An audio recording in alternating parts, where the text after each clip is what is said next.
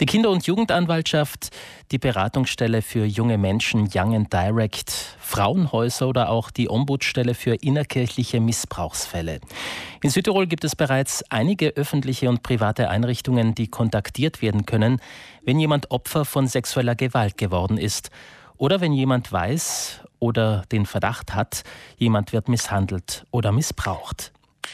Da das Thema sexueller Missbrauch in Südtirol noch viel schambehafteter und verschwiegener ist als in anderen Ländern, wie etwa in Österreich oder Deutschland, das hat auch das Buchprojekt von Veronika Oberbichler und Georg Lemberg gezeigt. Ihr Buch Wir brechen das Schweigen hat in den letzten Wochen für großes Aufsehen gesorgt. Wir haben berichtet. Nun hat das Land eine Arbeitsgruppe beauftragt, eine öffentliche und unabhängige Anlaufstelle zur Aufarbeitung sexueller Gewalt zu schaffen, nach deutschem Vorbild. Diese Aufarbeitungs Kommission soll Betroffene anhören und aus den Erkenntnissen Handlungsempfehlungen an die Politik erarbeiten. Wir sind nun mit Kerstin Klaus verbunden. Sie ist seit dem Frühjahr die Beauftragte der deutschen Bundesregierung für Fragen des sexuellen Kindesmissbrauchs. Ich hoffe, Sie hört mich jetzt. Schönen guten Morgen, Frau Klaus. Guten Morgen, Herr Windecker. Welche Aufgabe kommt Ihnen als Beauftragte der deutschen Bundesregierung zu? Ich bin einmal für die Bereiche Prävention zuständig, also wie verhindere ich sexuelle Gewalt an Kindern und Jugendlichen, für die Bereiche der Intervention, also da geht es zum Beispiel um Bereiche wie kindgerechte Verfahren in der Justiz, also sowohl im Strafverfahren wie auch ähm, in familienrechtlichen Settings. Dann geht es um den großen Block der äh, Begleitung, der Beratung und der Hilfen von Betroffenen, denn ähm, der Bedarf hört ja nicht auf, wenn die Taten enden. Es gibt bei Ihnen dann auch eine unabhängige Kommission, die sexuelle Missbrauchsfälle aufarbeitet. Ein Modell, das sich auch die Südtiroler Landesregierung angeschaut hat. Wie funktioniert das? Wir haben eine unabhängige Aufarbeitungskommission und ähm, diese Kommission hört seit mittlerweile sechs Jahren Betroffene an und zwar aller Kontexte. Das ist also sowohl der familiäre Bereich, die Kirche, der Sport, ähm, bei uns die DDR-Vergangenheit und die verschiedensten Bereiche, in denen es zu sexueller Gewalt gekommen ist. Und sie wertet das, was Betroffene berichten, aus. Sie veranstaltet große Hearings und ermöglicht so ein gesellschaftliches Hinsehen und Sichtbarmachen, dass es immer wieder vielfältige Machtgefüge sind, Machtdisparitäten, die der Ausgangspunkt dafür sind, dass Kinder und Jugendliche sexuelle Gewalt ähm, erleben müssen, meist in ihrem sozialen Nahbereich, also rund im Kontext, wo sie leben, in den Familien, im Sport, den sie machen oder eben auch in kirchlichen Bereichen, in denen sie sich engagieren. Die Hauptarbeit leisten aber nach wie vor die vielen Beratungsstellen, die privaten Einrichtungen und Institutionen, die meist die erste Anlaufstelle für, für Betroffene sind. Genau, wir haben ähm, in Deutschland in allen Bundesländern vielfältig sogenannte spezialisierte Fachberatungsstellen, also wo Personen arbeiten, die sehr spezifisch ausgebildet sind für auch genau diese Gewaltform, die eine sehr spezielle ist. Ähm, und aber auch hier muss Politik immer wieder handeln und mahnen, dass diese Ressourcen nicht eingespart werden. Wir haben, wie wahrscheinlich bei Ihnen auch, jetzt auch im Nachgang der vielen Krisen natürlich auch wirtschaftliche Probleme.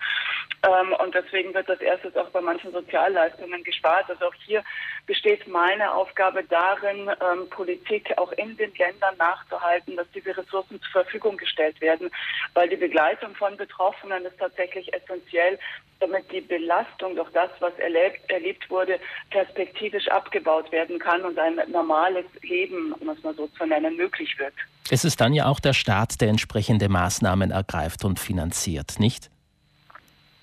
Genau, der Staat steht einerseits in der Verpflichtung für Beratung und Begleitung von Betroffenen, aber natürlich auch dafür, dass wir tatsächlich sowohl Prävention wie auch Aufarbeitung möglich machen. Und auch das braucht ja Ressourcen. Also Prävention, das heißt Schutzkonzepte in Schulen, in Vereinen, dass überhaupt ein Verständnis entsteht, ähm, welche Räume nutzen denn Täter, welche Strategien, um dann sexuelle Gewalt zu begehen und die Aufarbeitung ist hier sozusagen die Kehrseite von Prävention, weil erst wenn ich begreife, dass auch meine Umgebung Tatort sein kann, dass in meinem Umfeld sexuelle Gewalt an Kindern und Jugendlichen passieren kann, wenn ich Betroffenen zuhöre, die sagen, was hat denn damals oder heute sexuelle Gewalt möglich gemacht, erst dann werde ich verstehen, wie ich dann auch wieder Prävention leisten kann, wie ich also sexuelle Gewalt an Kindern und Jugendlichen konkret verhindern kann.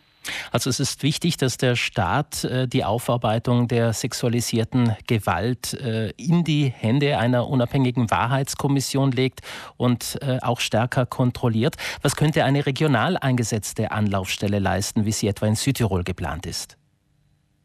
Also erstmal genau das. Betroffene haben dann endlich ähm, einen Ort, an den, den sie sich wenden können, wo kompetent mit ihnen umgegangen wird, wo ihnen geglaubt wird, wo zugehört wird, wo verstanden wird. Und ich denke, für Betroffene ist es ganz wichtig, dass sie ein Recht auf Sichtbarkeit darüber erhalten. Also sprich das, was in der Vergangenheit unsichtbar geblieben ist, wo wir als Gesellschaft und auch als Staat versagt haben, nicht hingesehen haben, dass heute diese Sichtbarkeit entsteht. Und deswegen ist es so wichtig, dass das aufgenommen wird, wenn Betroffene sprechen. Und dann ist es aber auch die Frage der Politik zu handeln. Denn ähm, es geht ja nicht allein darum, dass Betroffene sprechen, sondern dass wir in der Politik, in der Gesellschaft handeln, damit künftig Taten verhindert werden.